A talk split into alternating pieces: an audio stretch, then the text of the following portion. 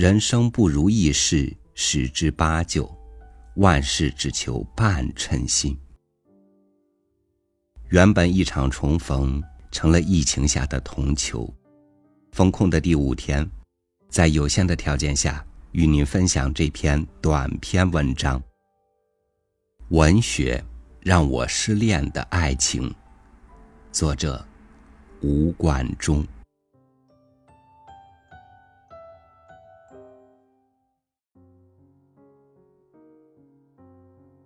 在和汪曾祺先生闲聊时，他感慨地说：“自己生平有两大憾事，没有学好外语和没有从事绘画。我与他正好相反，我遗憾没有从事文学创作。我们都老了，已无法弥补遗憾。”我中学时候酷爱文学，主要是受鲁迅先生的影响。我着迷于他的小说和杂文。鲁迅先生的人格魅力和他的作品的艺术魅力，哺育了少年、青年时代的我。他是我安身立命的楷模。搞文学有可能没有饭吃。家境贫寒的我。不得不选择工科，考进了浙江大学的高工电机科，主攻对象是数理化。文学与我那是不可能成婚的恋情，甚至想偷偷摸摸的约会。不料，我仍被文艺之魔捉弄。由于一个偶然的机缘，我恋上了绘画，并终于为之献身。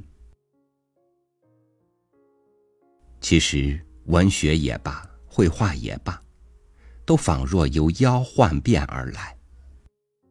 我落入他的魔掌，被吸干了血液和骨髓。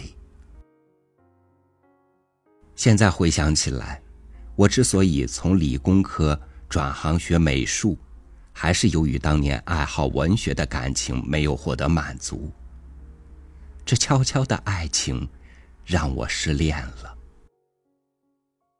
及至邂逅美术，旋即以身相许，填补了爱之虚空。数十年来，我一味攀登美术之巅峰，欲穷千里目，路漫漫，似乎总有倩影相伴。它便是文学。我不喜欢专业画匠，如郎世宁之流。我只爱在形象语言中表达独特情思的画家，如梵高和石涛。时至今日，科技发达，手工画匠无疑是落后了。但在机械社会中，无价的是感情。感情太珍贵了，真情凝聚的艺术品成了凤毛麟角。当人们掌握了技巧，技巧就让位于思考。于画中思，或于思中画，都会从不同方面与人美感。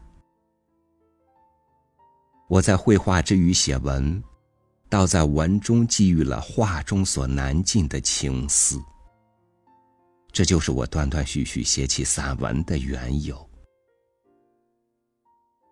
我想。会有一二知己或知音，在我的文与画中，探寻到隐秘的通途，看见两岸景色，其实也是一番风光。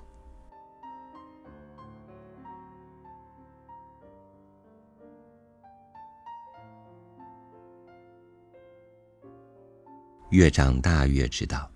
人生很多东西不是你想要就能得到。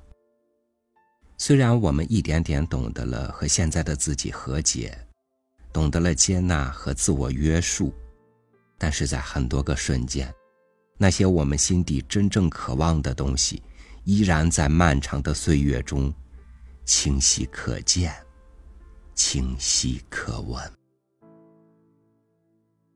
感谢您收听我的分享，我是超宇，祝您晚安，明天见。